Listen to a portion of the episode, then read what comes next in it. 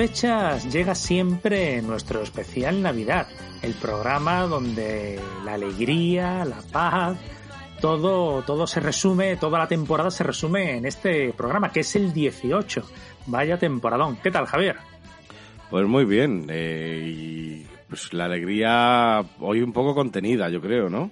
No, no, hoy nos desatamos. Hoy nos desatamos porque además el tema lo, lo, lo propone. Seguro, seguro que sí. No sé si se te bebe en la voz. Bueno, lo primero, felices fiestas a todos. Llega nuestro especial Navidad, al igual que hace la BBC o hacía Comics Forum. Nosotros también tenemos todos los años un especial por estas fechas.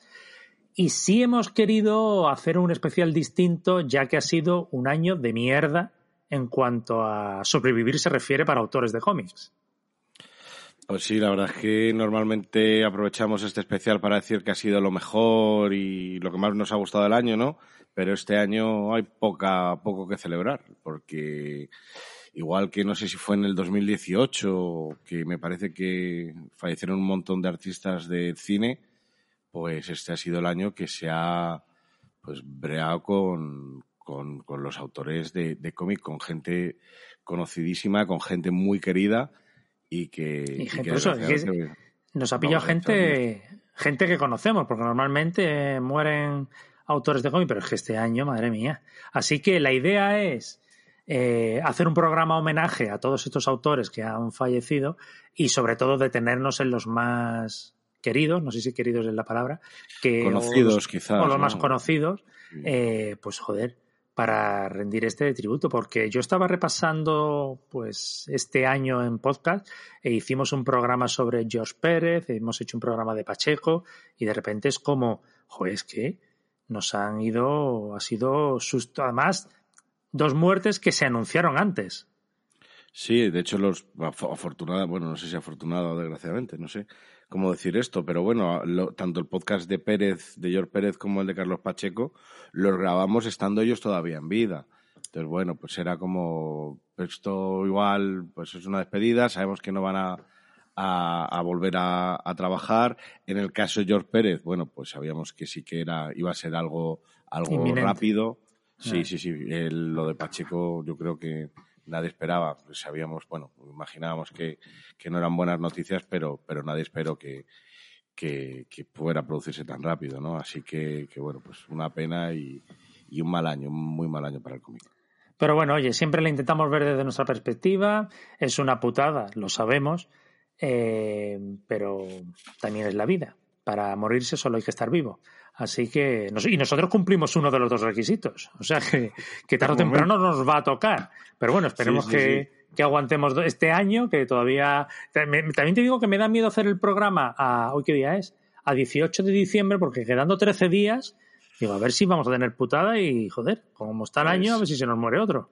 Justo hace un par de días tuvimos otra mala noticia o sea que esto va. Sí, sí, sí, esperemos, esperemos que no y que no tengamos que hacer un. hacer un anexo, ¿no?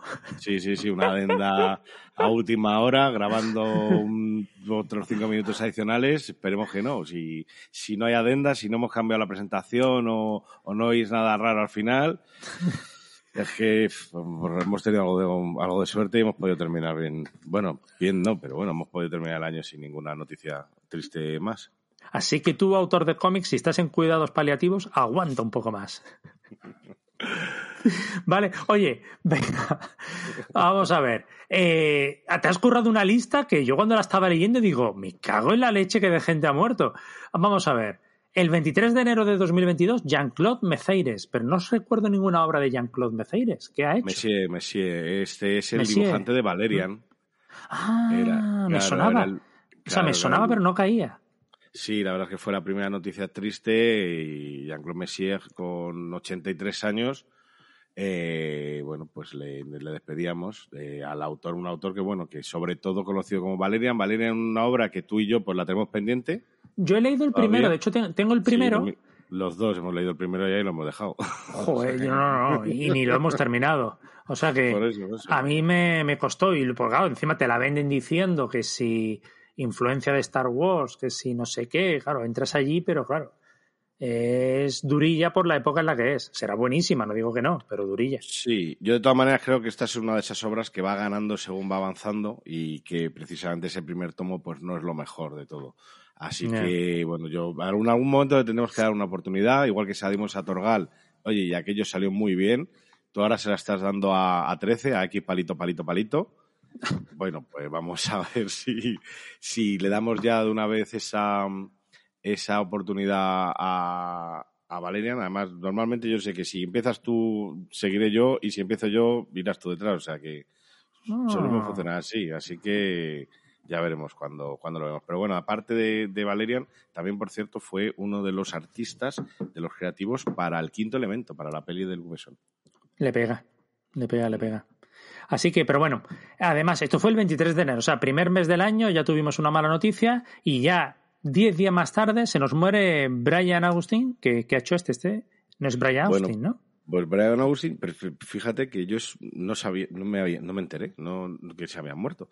Este hombre trabajaba sobre todo en, en, DC en los años 80 y 90, era guionista y editor. Y yo cuando empecé a revisar la lista de autores fallecidos en 2022 me Que, que tengo curiosidad, ¿cómo, ¿cómo has hecho la lista? ¿Qué pusiste? Pues Comic Authors Dead in 2022 en Google. Y me salió el primer resultado. Claro, digo yo, esto. Trabajo de investigación tremendo. También he de decir que la lista. Nosotros tenemos aquí una lista de no sé si son, yo qué sé, creo que vamos a hablar de 15 o 20 autores, que es una barbaridad. Sí, déjalo abierto, que todavía el año no ha terminado y puedo ampliar. Por eso, la lista que yo encontré era más larga, pero, pero la verdad es que había muchos autores que no conocía, que no, que no conocía nada, no me sonaba. Ah. Y algunos, y, yo creo que aquí vamos a hablar de los autores, bueno, que, que, conocemos más, otros que, que, son menos conocidos, pero bueno, que sí que tienen cierta relevancia. En el caso de Brian Augustin, pues es un tío que precisamente tuvo eh, eh, un cómic que muchos de nosotros tenemos y que recordamos sobre todo por su dibujante, que es Mike Mignola, y ese cómic es Gotham Luz de Gas. Ah, ese cómic, ese Otros Mundos en el que Batman se enfrentaba a Jack el Destripador en, la Inglaterra victoriana. Y además también, eh, yo sobre todo le recuerdo porque fue el que hizo dúo con, con Mark Wade en aquella etapa tan buena de Flash en los 90. Ah, vale, vale, vale. Claro, era, era, eran, eran editor y guionista, entonces hacían, hacían una dupla creativa y hicieron que el personaje de Flash pues, tuviera más relevancia de la que tenía por entonces, que Mark Wade fuera especialmente conocido y en ocasiones pues era coargumentista, o sea, era un editor de esos que se meten hasta la sopa y que junto a Mark Wade pues hizo un muy buen equipo y trabajaron juntos. Y de hecho, posteriormente llegaron a trabajar también juntos, que hicieron, hicieron varios guiones juntos luego, hicieron aquello de, bueno, algunos cómics que salieron en los primeros 2000, como fue JLA año 1, el, año 1 de la Justice League, otro de que era que juntaba Flash con Green Lantern también al principio de sus carreras, hicieron otros guiones para, para un cómic que tenía Joe Quesada en aquella época, antes de entrar en Marvel, que se llamaba Ash, que esto se publicó, se publicó en España en su momento, y, entonces la segunda miniserie de Ash precisamente la escribió Brown Augustin junto a Mark Waid. O sea que hacían, siempre iban juntos y hacían buen, buena dupla. Ah, muy bien. Luego, en febrero. este, este, hombre se ha fallecido con 67 años, desgraciadamente. Joder, qué joven. Eh, también en febrero murió el 18 de febrero Tom Bates, que este me suena a mí de series de Star Wars. Sí, sí, sí, justo. Sí, la verdad es que ha hecho cositas de Star Wars. Básicamente era era entintador, bueno, entintador y también hacía, eh, dibujaba, así que era, era, te hacía cosillas, pues tiene cositas sueltas, pero sí, lo que dices tú para algo para Star Wars con, con Cam Kennedy y luego trabajó en, en varios números, eh, en, en, varias, en varias etapas, pero bueno, eh, y, y, además es que escribía. He dicho yo que, que publicaba, escribía. De hecho, si no recuerdo mal, aquello de Star Wars, los primeros cómics de Star Wars, ¿cómo se llamaban? Aquello que sacó Dark Horse, ¿te acuerdas? ¿Tales of Jedi dices? O... No, aquello que fue como la continua... El Imperio Oscuro, eso lo escribió. Ah, vale, vale. Imperio, Oscuro, que fue como la primera vez que en cómics se hacía una secuela de, de Star Wars, ¿no? O sea, era, se habían hecho muchos cómics de Star Wars, pero por primera vez nos iban a contar qué pasa después de Star Wars. Y ya, en serio. Y fueron... Hasta que llegó Disney, ¿no? Efectivamente, se lo cargó todo. Pero fueron varios, varias miniseries, creo que fueron como tres miniseries o algo así, Así que esto lo tiene, esto lo, escribió él. Y luego también tiene una etapa de Animal Man, al poquito de ah, terminar, al poquito de terminar eh, Grant Morrison, pues él fue el, guionista. Vale, oye, que luego en febrero también, a fines ya finales, el 21 de febrero, primer autor nacional que recalcamos, que fue Miguel Gallardo, Hmm. que aquí habíamos dicho varios cómics suyos, de hecho hemos hablado alguna vez de cómics suyos en nuestro podcast, como algo, algo extraño me pasó camino de casa, ¿no? Y había uno con su hija, este es el que había hecho uno con su hija. Sí, justo, María y yo. Ah, eh, eh, Gallardo era el dibujante de Makoki, que creó junto a... Ay, ¿cómo se llamaba? Eh, no me acuerdo cómo se llamaba ahora, el, el guionista. Pero bueno, que también además falleció no hace mucho. Eh, bueno, pues era el, el, creador de, de, Makoki, que era este personaje súper eh, extravagante que vivía en la cárcel y le habían hecho no sé cuántos electroshocks, entonces tenía la cabeza como llena de cables. Y era, ah, era, muy, era muy macarra, muy macarra Makoki.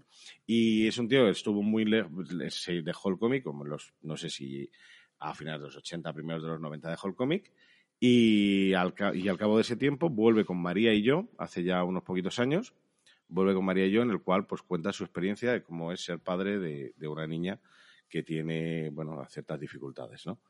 Así que con eso volvió un poquito a, a ser noticia.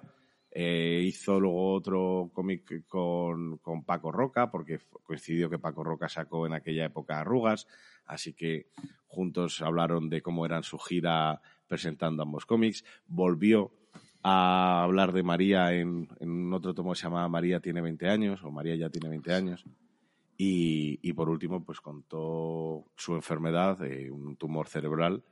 En, en, el último, claro, en el último cómic que, que, acabas de mencionar, ese de algo, ¿cómo es? Algo este año me sucedió camino a casa, ¿cómo sí, Ah, sí, eh, sí, algo extraño me pasó camino a casa.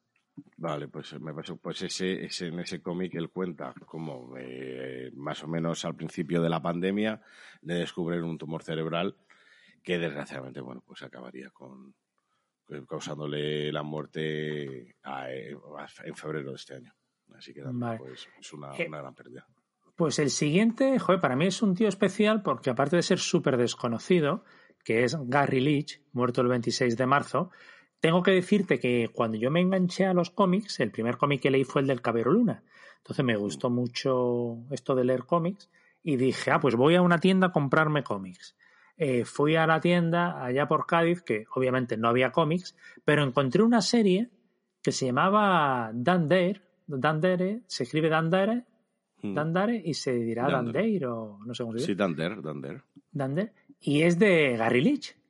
Y obviamente yo no me sabía su autor ni nada, pero fueron unos cómics de una nave del espacio, tal, que salían unos monstruos que a mí me daban un poco de miedito, pero, me, pero me pillé la serie. O sea que, fíjate, aquí se muere una parte de mi infancia. Pues, pues sí, y, mira, pues Dander se ha publicado un poco en español, ¿eh? O sea que guárdalo, guárdalo bien, porque ese es un personaje de los personajes más míticos del cómic inglés. En España, pues se ha publicado muy poquito. De vez en cuando es como Flash Gordon, de vez en cuando te viene, hacen un reinicio, vuelve a hacer. Bueno, para, es un personaje que como que a todos los autores eh, británicos le tienen. Es como nuestro mortadelo, casi me atrevería a decir. Bueno, o nuestro capitán trueno, mejor dicho. Y, y precisamente este, eh, eh, pues tuvo una época, yo creo que todos han pasado en algún momento por Dander, seguro que Alan Moore ha hecho alguna historia de Dander, seguro que, yo que sé, Garcenis también. Yo le recuerdo más a Gary Leach por empezar ser el primer dibujante de, de, Miracle Man, de la serie de Alan Moore. Que, se, se, que, bueno, pues esa serie, ahora que Alan Moore firma como The Original Writer, ¿no? Como el guionista original, bueno, pues hmm. el primer, el primer dibujante de la serie era Gary Leach. Y luego también hizo algún numerito para Hitman, hizo algún numerito para esa serie tan chula de Warren Ellis que se llama Global Frequency. Ahí también tiene algo. Y además, por lo que estoy viendo por aquí, también hizo, hizo cartas, eh, dibujos para cartas de Magic. Ah, sí. Sí, sí, sí. Así que, oye, pues un, un dibujante toda la vida que, bueno, que igual si sobre todo nos acordamos de él es por, por Miracle Man, aunque siempre por Miracle Man antes nos acordamos de Alan Moore, de Alan Davis incluso, antes que, que de él, pero, pero bueno, fue el, el dibujante que empezó acompañando a, a Moore en esa aventura. Así que bueno, falleció en marzo con 67 años. Pues a partir de aquí empiezan a caer autores conocidos y autores grandes, ¿vale? 28 de abril, Neil Adams. Sí, ¿Cuántos 80 años tenía? añitos, 80, 80 años, era Ah, bueno. un hombre ya, era un hombre ya Ya le mayor. Bueno, hombre, a nadie le debería tocar, pero bueno, en este caso pues nos sí. llamó menos la atención. Yo, ¿no? fíjate, te digo una cosa. Estoy de acuerdo con una frase que leí una vez que decían que la muerte es lo, es lo más sano que puede ocurrir. Porque vale que mucha pena y todo eso. Pero tú imagínate la dijo putas que hay en este planeta si no se murieran. Vale que a veces muere gente buena. Pero bueno, también, sí, sí. al final es algo que, que aquí venimos para morirnos y poco más, ¿eh? Y para leer cómics, hacer podcasts y empezar tarde los, eh, los vídeos de YouTube. Pero poco más. Poco más. Entonces, Bueno, pues cuanto más podcast grabemos, más cómics leamos y más tarde lleguemos a YouTube, pues muchísimo mejor. sí, sí, sí. Pero que al final seguro que tenemos a gente que dirá, a ver si se mueren ya estos de mundo a cómics. que quiero subir un ranking en, eh, en, en iVoox.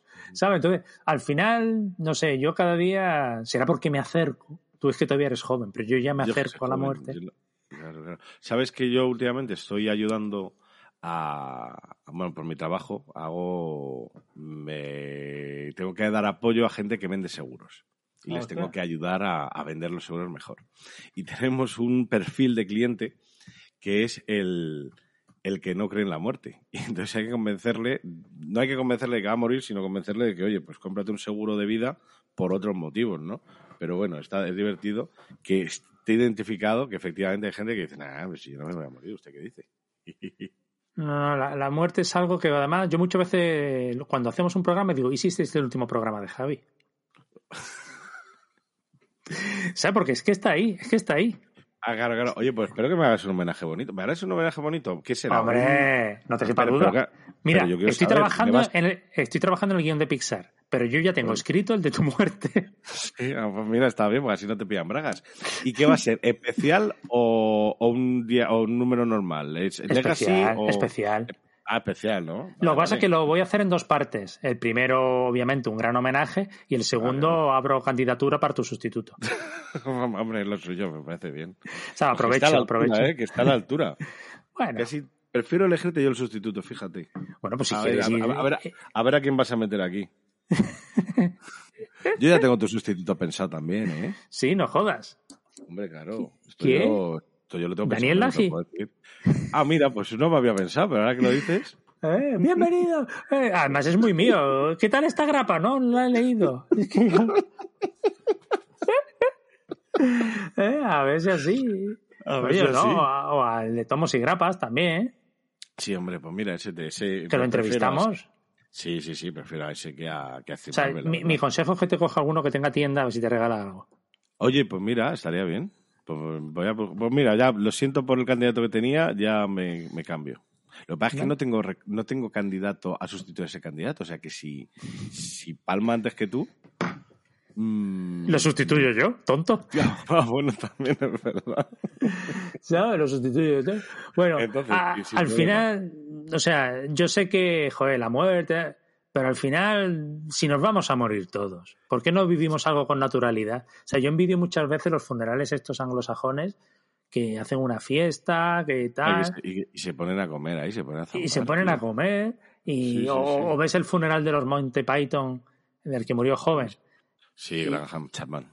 y es muy bueno sabe que más allá de la tragedia que sí que es una tragedia pero si venimos a esto por lo menos joder Neil Adams con el que estamos ahora vaya huella ha dejado el tío Vaya huella dejó de haciendo un montón de TVOs chulísimos. Es el tío. Claro. Si ahora nos gusta tanto Batman, es gracias a Neil Adams. Neil Adams junto a Dennis O'Neill, que falleció hace un par de años también. y que eh, no le hicimos homenaje y no le hicimos homenaje, ¿verdad? Pero, pero bueno, ahora se lo hacemos un poquito más tarde junto a Neil, a- junto a Neil Adams, pues oye, eh, fueron los que cogieron Batman, un personaje que casi era el que conocíamos por la serie de televisión, que a mí me encanta, pero, Ah, pero bueno, la serie de Boom, Bang, Bim, Fumba, pues esa, por si alguien no, sabe, no, no tenía muy claro a qué serie me, me refería. Bueno, pues cogen, cogen a estos personajes cogen a este personaje y, oye, hacen una, una etapa estupenda. La hicieron Sí. tan bien que hablamos el otro día, ¿dónde hablamos el otro día? Ya no me acuerdo. Eh, con, con Green Lantern, Green Arrow. Ah, sí, en, en YouTube. Hablábamos en, el, en directo de YouTube que de Nuevos Titanes, hablábamos precisamente de, bueno, hablaba yo. Sí, estaba sí, yo solo. Sí, De- sí, es lo que estoy viendo. Claro, claro.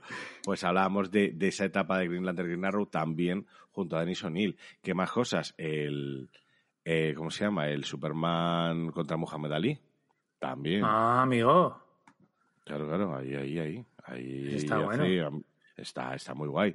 ¿Qué más ha hecho? Bueno, pues creó a Ras Al Ghul junto a Denis O'Neill también. Ya le vale, O sea ya que- para allá, Neil.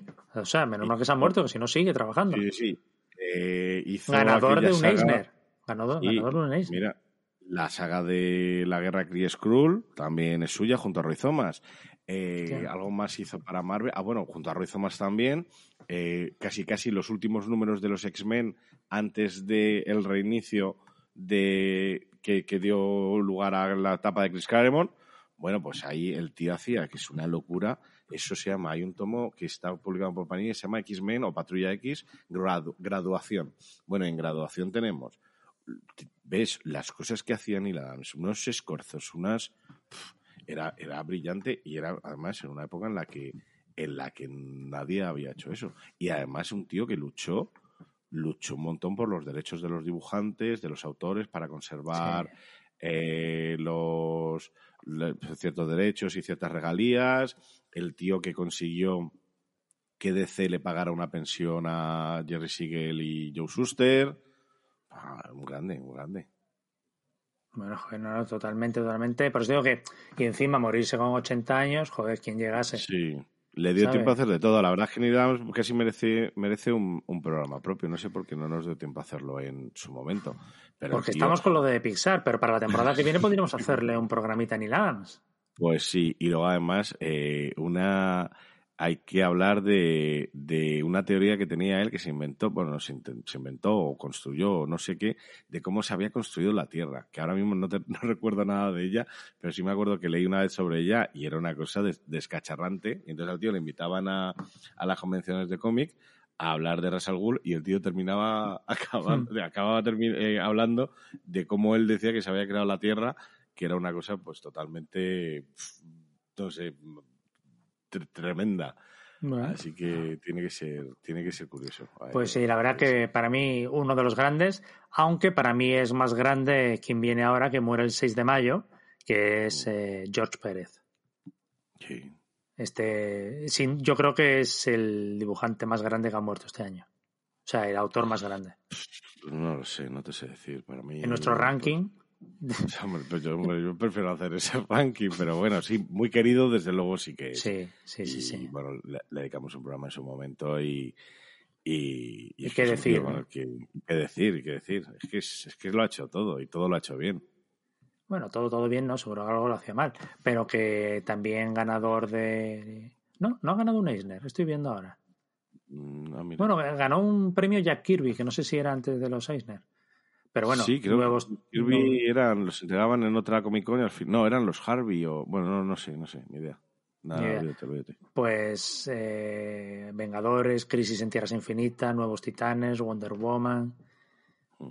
Una carrera brutal. Y tú dices que a lo mejor no todo le salía bien. A lo mejor la tortilla de patata no le salía bien. pero Por eso vamos, te digo, o, las camisas que me llevaba. Las camisas que me llevaba.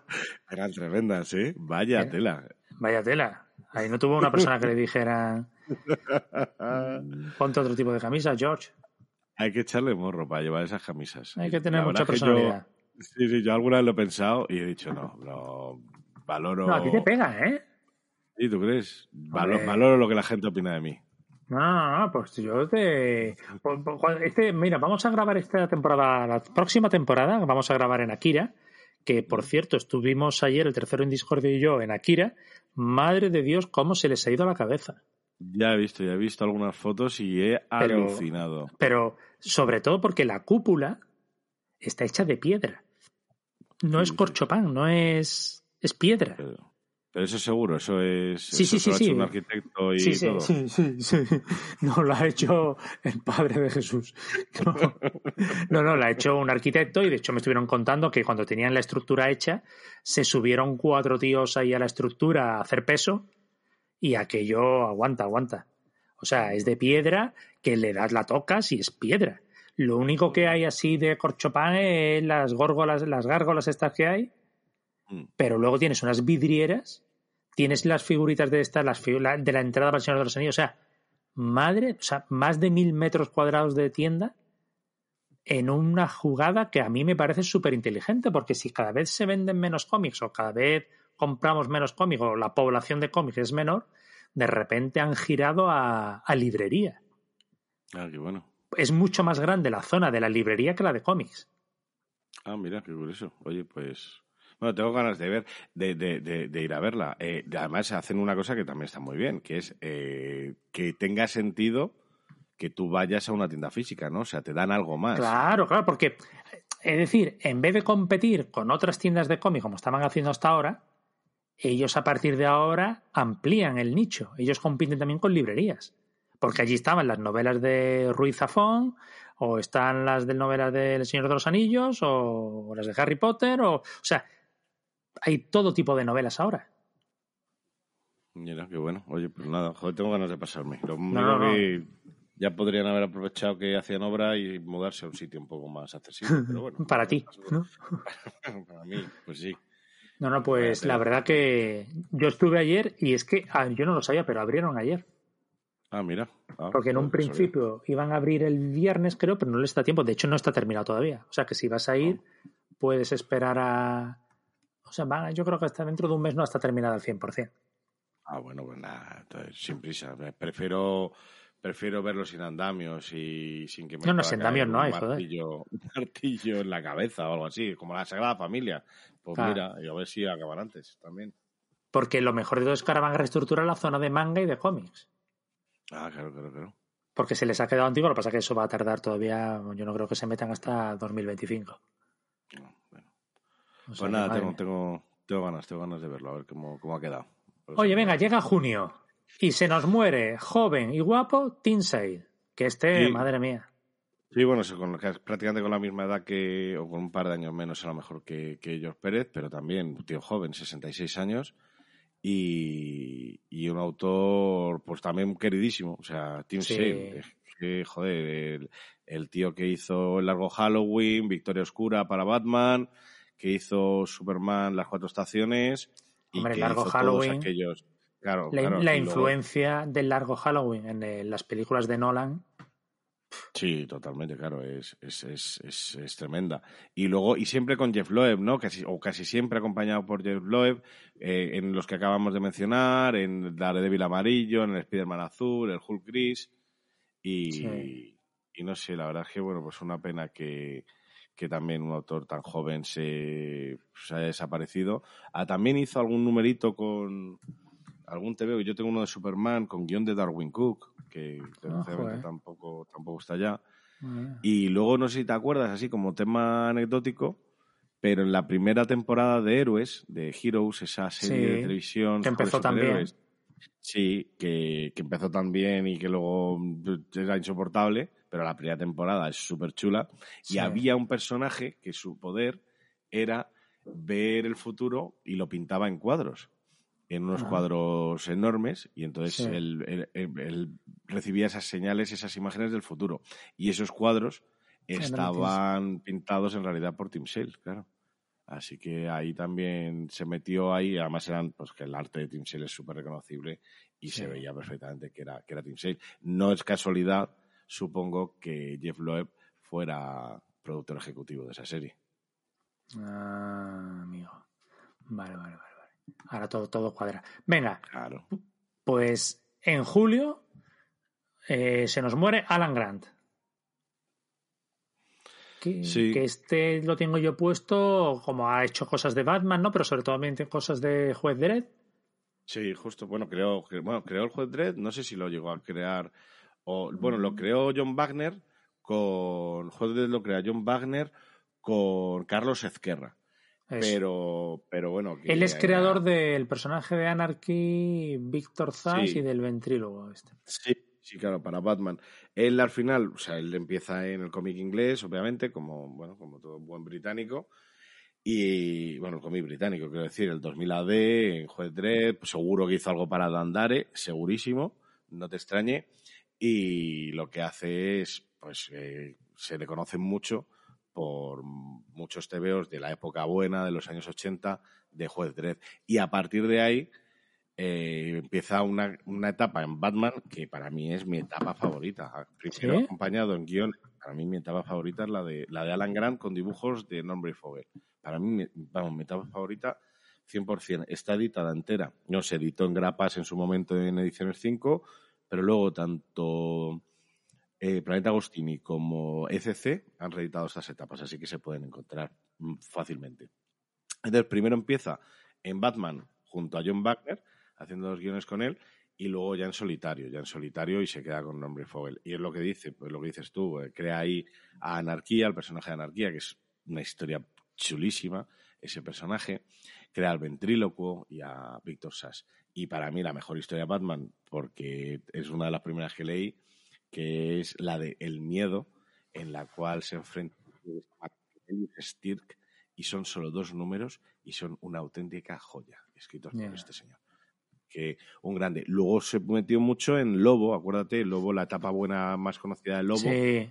Joder, que, es de Lobo, está súper desaparecido. ¿eh? Nada, tío, sí, bueno, hicieron una barbaridad, lo, lo, dulcificaron mogollón eh, con esto del nuevo 52 hicieron una barbaridad y luego ya por fin han retomado al lobo original y macarra y bestiajo, pero bueno, pero no, no se le ve tanto como antes. Pero bueno, la verdad es que era un, personaje muy chulo. Yo tengo, hizo una serie regular, hizo varios especiales antes de que hubiera serie regular, las miniseries todas y son francamente divertidas. Creo que al principio las hacía con, con Keith Giffen, si no me equivoco, y ah, luego ya las hacía él, él, solo. O sea, es un autor de esos que, bueno, que, que muchas veces le hemos visto estar junto a otra persona, ¿no? Junto a otro guionista. Trabaja bien en equipo, debe ser.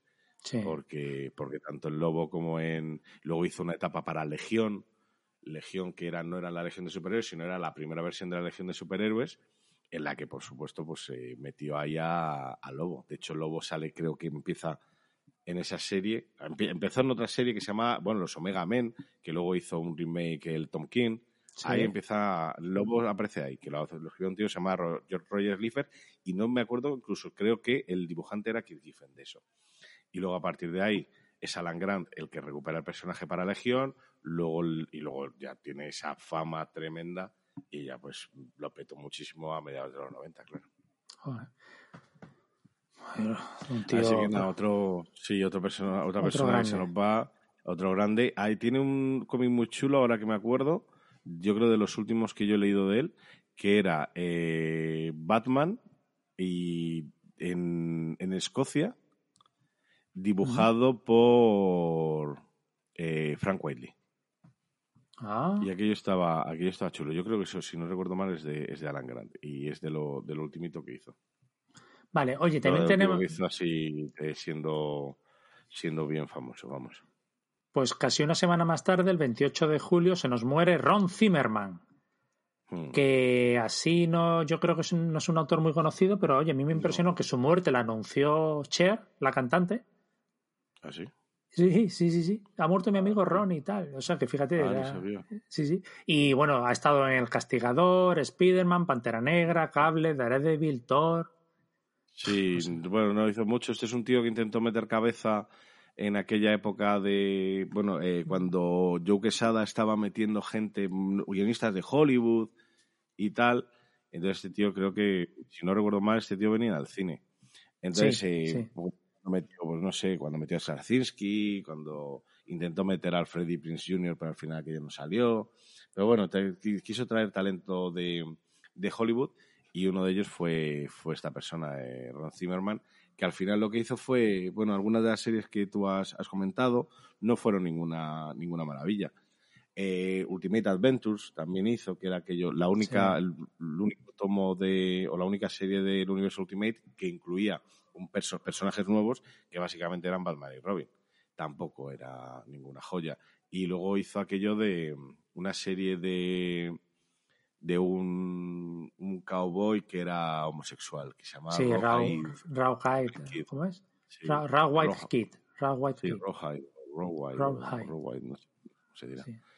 Pues ese, eh, nada, bueno, pues tuvo cierta repercusión en, en- a mediados de los 2000, en aquella época en la que Joe Quesada intentó diversificar el, el universo Marvel. Y luego, después de Rom, nos viene en agosto en, eh, Tom Palmer, Mm, que Tom Palmer lo estaba yo mirando y, y bueno, tenía una edad también ya que se podía Sí, morir, 61. se podía morir. Y es el de... No, joder. Y, y de repente X-Men...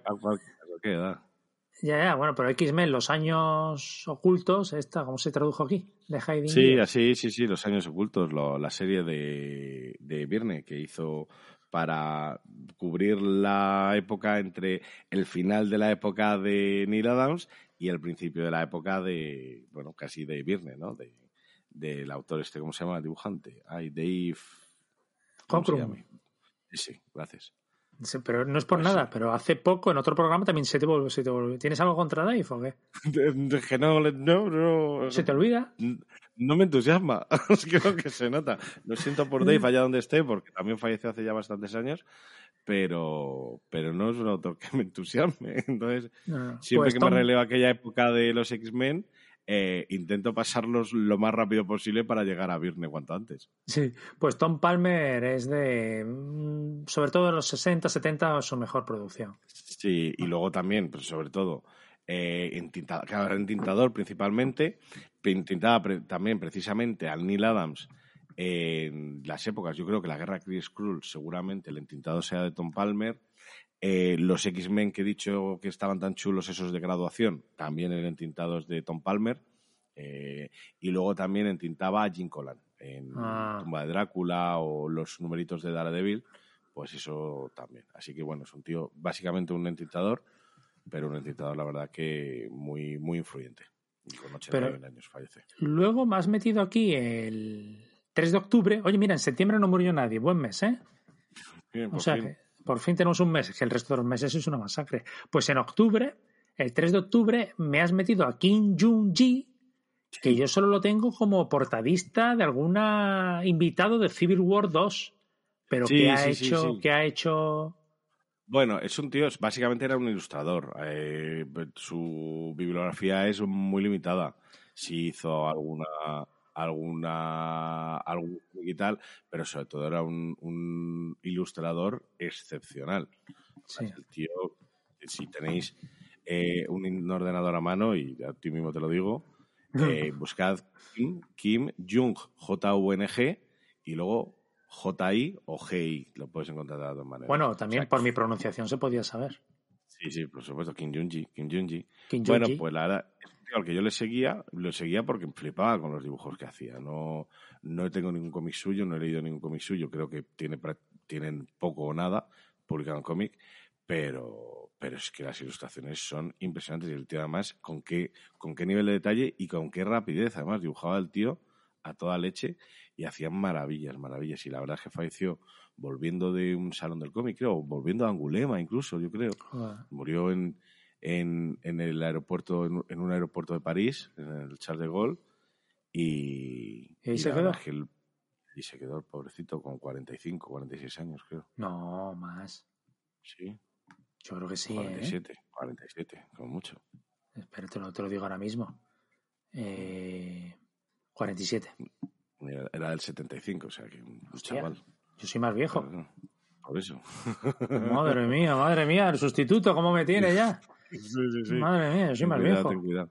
Sí, pues fue, fue una pena porque era un tío, un artista, pero vamos, o sea, si veis, merece la pena no solo ver sus ilustraciones, sino ver los vídeos, cómo el tío lo dibujaba y, y es que da, da gloria verlo. O sea, los vídeos son impresionantes. Es, Ah, era un, un ilustrador un grande. de altísimo nivel. Bueno, entramos en el mes de noviembre. Si estáis en familia, cogeros de la mano porque este es el mejor, bueno, quiero decir el mejor, no, el peor mes de largo. ¿Vale? El 3 de noviembre no sé si es que iban juntos o no, pero mueren dos personas. Kevin O'Neill y Danny Bulanadi. Mm. Kevin O'Neill, ¿qué decir de Kevin O'Neill? La Liga de los Hombres Extraordinarios. Sí, sí, sí. Y luego Marshall Law, ¿no? Con Marshall. Law, eh, Nemesis de Warlock. O sea, tiene. Sin embargo, a Danny Bulanadi no lo sitúo. Danny Bulanadi es otro, otro entintador, un entintador de, bueno, toda la vida, de, era mm, filipino. Hizo, de- de- de- tiene un montón de cómics así, o sea, ninguno así que te, que te acuerdes ahora mismo, Ah. pero vamos, que sí que tiene, tiene un montón de cómics hechos. Bueno, en. Capitán, América Capitán América no. Bueno, las aventuras del Capitán Canadá hizo el tío. Luego hizo temas de Capitán América, Daredevil, las aventuras de Indiana Jones, las pajas salvajes de Conan, tío. Por eso lo has metido. Sí, sí. Ahora, ahora todo Bueno, cuadra. también, claro, es que, bueno, tú sabes que Conan eh, había, bueno, pero, pero eran mayores que, que Danny Bulanadi. Era cuando, cuando el dibujante de Conan era John Burcema, John Burcema se acompañaba de un montón de autores, eh, de entintadores filipinos, filip- Sí. to- todos filipinos, y, y iban con él, que de hecho ellos se llamaban luego la tribu. Se- se- se- Ah. Cuando trabajaban como un estudio, se llamaban la tribu. Y ahí estaba Ernie Chuba, que luego firmaba como Ernie Chan, estaba Alfredo Alcalá, estaba.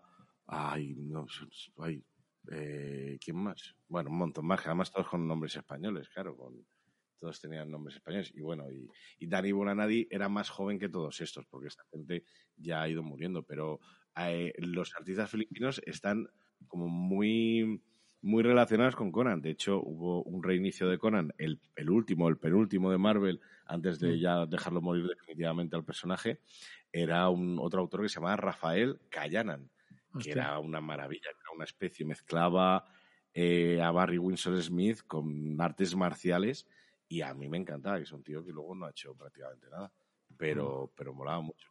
Y ya te digo, pues Danny Bulanadi es un tío pues que de toda la vida, o sea, tú le ves entintando un mogollón de tapas, tú has dicho ahora de Capitán América, yo qué sé, de- es que tiene un montón, eh, Sí. tiene tapas en, en Daredevil, por supuesto. Sí, no, con Daredevil estuvo entintando a Mazzucchelli.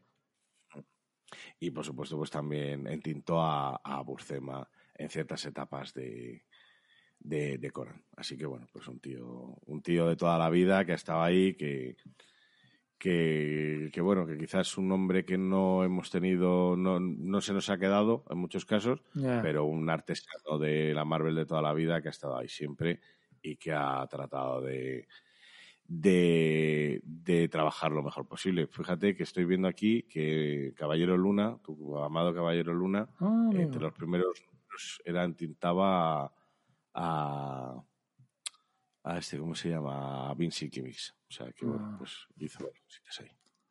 pues tiene que ser difícil entintar a Sienkiewicz, ¿eh? Sí, sí, sí, la verdad que sí. Pero bueno. Oye, llegamos a la muerte que más pena nos dio de largo, que es la del 9 de noviembre, don Carlos Pacheco. Y esta sí que a mí, bueno, a nosotros nos pilló por sorpresa y, y joder, es alguien a quien conocimos, aunque sea de pasada, y, y la verdad que sí que nos dejó bastante tocados.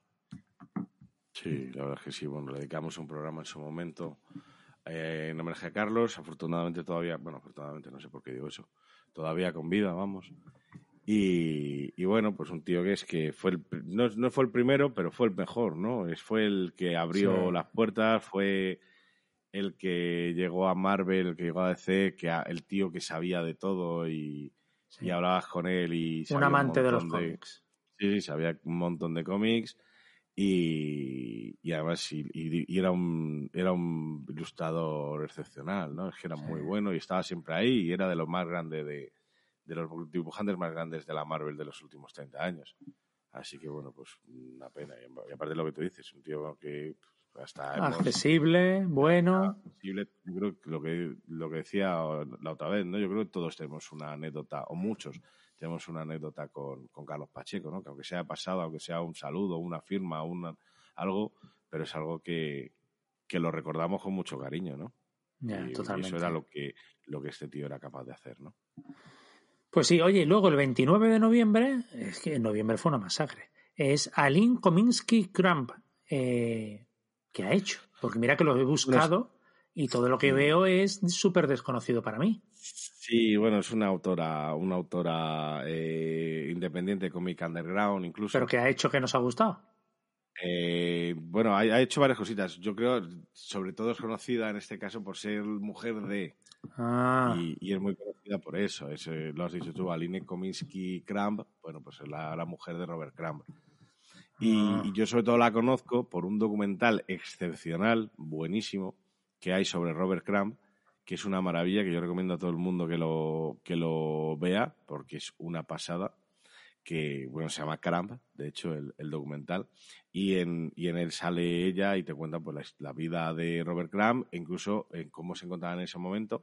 Robert Crumb lleva muchísimos años viviendo en Francia, vive pues, en una casita de campo preciosísima, y entonces pues ahí vemos cómo es la vida de, o cómo era la vida entonces de Robert y de, y de Aline. Y la verdad es que ese documental merece muchísimo la pena, de verdad. Aunque no conozcas la figura de Robert Crumb, que si no la conoces, pues hay que conocerla, aunque solo sea. Y una cosa que está súper reeditada, que se reedita constantemente por la cúpula, que es su Génesis, la, adaptación del libro, del primer libro de la Biblia, es una maravilla, es una pasada. Pues, pues si te interesa un poquito, hay que, hay que ver ese documental. Y luego, pues oye, eh, es verdad que lo que publicó Aline, pues casi nada, yo creo que ha llegado a, España y si llegó, pues llegó a lo mejor en los años 80, 70, 80, que era cuando tenía más tiro en el cómic underground. Pero bueno, ahí tiene sus Twisted Sisters que dibujaba ella y que, y que posiblemente en algún momento nos lleguen a nosotros. Con un arte, por cierto, muy influenciado por el propio Robert Crumb. ¿eh? Ah, vale, oye, y el último, que es de hace cuatro días, es Calpurnio, del que yo siempre, yo recuerdo mi época universitaria, comprarme El País de las Tentaciones mm. solo por leer a Kudlas. Sí, qué pasada, ¿eh? Era buenísimo. De hecho, tengo el recopilatorio que sacaron en dos tomos. Ah, dos tomos tienes. Ah, pues eso es, ese, guárdalo bien porque eso cuesta, cuesta encontrar. Decían que iban a, que precisamente estaban preparando un nuevo recopilatorio de todo Kudlas. La verdad es que yo tengo unas ganas tremendas de tenerlo. Yo tengo un volumen de Kudlas que ahora mismo no sé ni quién ni quién lo editó, pero... Yo, tengo uno que es tamaño Kudlas, eh, uno que era negro y otro era rojo, y, le salió súper barato. Salió, muy barato. Son, dificilísimos de encontrar ahora. Ya ¿Ah, sí? Lo, intenté yo y, y, son dificilísimos de encontrar. Así que por eso te digo que guárdalos bien porque eso es una joyita y a ver si con suerte pues en breve tenemos una nueva una nueva edición de, de Pues a mí me encantaba, yo tenía todo, bueno, lo tengo, creo, lo tengo, pues mi padre me lo recortaba, fíjate. Yo lo recortaba, lo recortaba y lo pegaba en la pared de mi cuarto. Ostras, toma ya. Tenía todo mi cuarto empapelado con Kudlas. Con toma ya, qué bueno, tío. Yo lo tenía yo guardado en una carpetita y, y lo que pasa es que esa carpetita no la encuentro ya y sospecho que alguna vez mi madre en algún en alguna limpieza de esa brutal que hiciera, pues cayera ahí, porque no, no la he vuelto a ver desde hace muchos, muchos años. Pero, pero, lo, pero tenía, tenía mensajes que llegaron a hacer incluso una serie de animación que era súper rara, súper rara, con además guionistas, de guionistas, pura, gente así. Una cosa muy curiosa ahí. Si es que Kudlas para mí es el triunfo del guion, o sea, dibujo más simple no puede ser e historias que te reías, te encantaban del guion y también del diseño de página, porque, porque lo que tenía, eh, bueno, si la gente no conoce a Calpurnio, que busque, lo busque en, Google, o sea, Calpurnio que dibujaba era monigotes de toda la vida. Ya está, de toda la vida. De toda la vida, pero lo hacía con una gracia tremenda. Entonces, Kudlas era la historia de un vaquero que va por ahí con su novia Mabel, con su amigo Jim. El mexicano. Con el, mexicano que era divertidísimo, que, el tío era siempre así despacio, despacio. Y entonces era, el tío pues empezó precisamente empezó Kudlas con, en, si no recuerdo mal, en Makoki, en la revista Makoki, que hemos hablado antes de, del personaje Makoki, pues ahí empieza. Luego, en el país muchos años, en el 20 minutos, y el último, y la, el último, eh, la última época yo creo que era en, en Valencia Plaza, creo que se llama la, la revista digital donde lo editaba. Y, y, hace muy poquitos días, el hombre ya estaba enfermo al parecer, y hace muy poquitos días nos enteramos de que decía que dejaba de dibujar Kudlas y publicó su última página porque quería dedicarse a otros proyectos, pero desgraciadamente en muy poquitos días después, semanas después, eh, fallecía, eh, por, para, parecer ya tenía la, una enfermedad bastante avanzada y con 63 años se nos ha ido. Joder, qué joven. Así que una penita. Pero bueno. Bueno, pues este es el repaso. Qué bien, oye, qué Sirva de homenaje. Ahora ya a disfrutar las navidades. Creo que ¿Eh? sí, o sea, ha salido, pues yo creo, un programa pues muy muy de Muy nuestro. de, de Navidad, muy de Navidad, muy de pasarlo bien, de decir, joder, pues qué buen rato hemos pasado, qué alegría todo. No, pero yo, si digo la verdad, no quería terminar la temporada sin, sin hacerles un homenaje, por menos nombrarles, porque ha sido un año eh, devastador que- que con, con todo, y digo, no puede ser. Y de hecho, no sé cuándo lo planificamos, pero hace ya bastantes, bastantes semanas que dijimos, oye, el especial Navidad va a ser un in memoriam y vamos a repasar la lista. Lo que no pues, sabíamos que la lista iba a ir aumentando desde que lo dijimos, porque madre mía, cómo ha crecido la lista.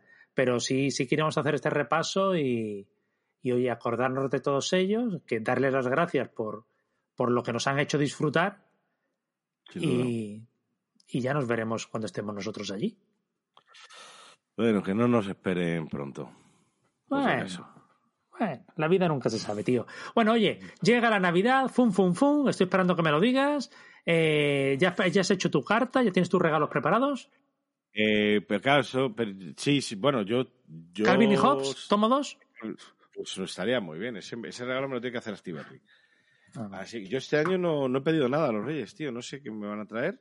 Es que estás, Porque- llevas unas semanas, tío, llevas unas semanas. Sí, ¿Y que estás con el periodo o qué? Estoy, estoy- estoy como con el año. Estoy como, como el año ha sido así lacio, pues yo estoy así, estoy lacio también.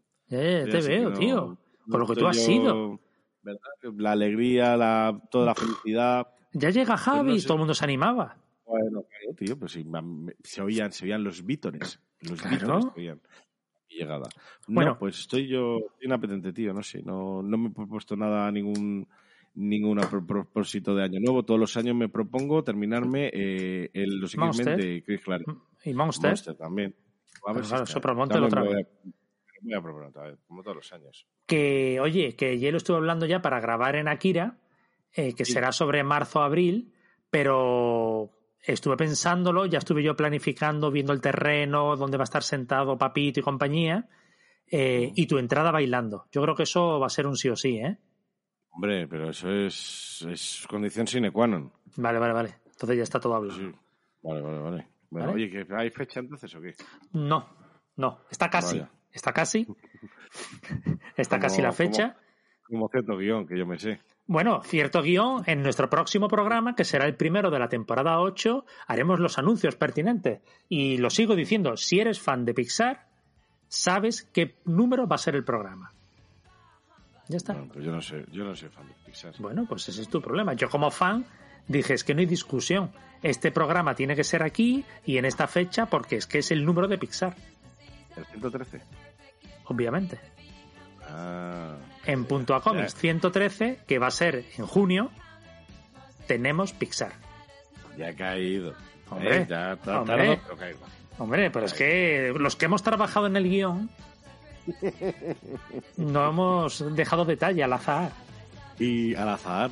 Al ¿Y, azar. co- y, qué- y por qué número vamos? Que no has dicho. Este, no, es- este es Legacy, este, los especiales cuentan en Legacy. Cuentan en Legacy, pero no cuentan en serie regular. Vale, vale, vale. En serie regular vamos y- por el 93. Quedan 20 programas para Pixar. Entonces, 20 programas. Para Pixar. pero, si eso va a ser en junio ya. Claro, te- si, si rebobinas esta parte ahora, verás que yo ya he dicho la fecha de junio que va a ser. Joder, macho. Es decir, el cierre de la temporada 8 es Pixar. Joder. Vale, vale. Que igual ahí ya estás con mi sustituto. O, o, o, en un plan que está todo planificado, porque tú sabes que yo no dejo nada al azar, eh, me he muerto Sí. y es mi sustituto el que tiene que jurarse el guion. O sea, va- estaría muy bonito. Que me que muera, cabrón. llegue- No, no, que, cua- que si te- que- que- que en el caso de que te mueras, que montaras ahí un número con un abogado teniendo que leer tu testamento y entonces a mí me dejes eh, de, eh, Hacer el guion de Pixar. No, No, hacer el guion no, el el guion ha acabado, cabrón. No, no, no. Y será Bueno. un día después que llueva, es- estará lloviendo Hombre, ahí por la ventana, eh, un abogado muy serio eh, de- romperá la lacra, y la- el lacre, perdón. Y la eh, lacra soy yo. Se ha muerto la lacra. y diga, y diga, vamos a dar comienzo al, al testamento, a la lectura del testamento de, De Puntúa. Y entonces está ahí. Mis cómics de Caballero Luna se los lego a tal. Pues, Mis cómics de. Monster para Javi. Los. X-Men de Claremont para Javi. Caballeros Es-. Los de Jeff Lemay para Javi. Todo, todo así. Azzarello para Javi. Ay, ay, no me conozco, qué cabrón. no. Es que estoy por morirme para hacerte la putada. No, no, no te veo, no te veo. Yo Bueno, solo pues digo que cuando. Tú deja, deja eh, o- estaría también muy bien eh, un, que es un mail automático que se mande en caso de mi muerte. Lego. eh, si estás, pero si estás leyendo esto, un mail Es que repente muerto. He muerto, pero adjunto. Eh, mola, mola, mola, mola. Bueno, oye, pasadlo bien. Gracias, muchas gracias por la temporada 7. La hemos terminado con 830 y 840 suscriptores. Calculo yo que tendremos cuando esto salga, que es una subida. Empezamos con 760, o sea, estamos hablando de 80 suscriptores más en esta temporada. Y el objetivo de la próxima temporada está claro, llegar a los 1000. O sea que, que felices navidades, comed mucho turrón, que os traigan muchas cosas los reyes, que sean muchos cómics, acordaros de nosotros, escuchadnos y nos vemos el año que viene. Y fun, fun, fun. Ese es mi Javi.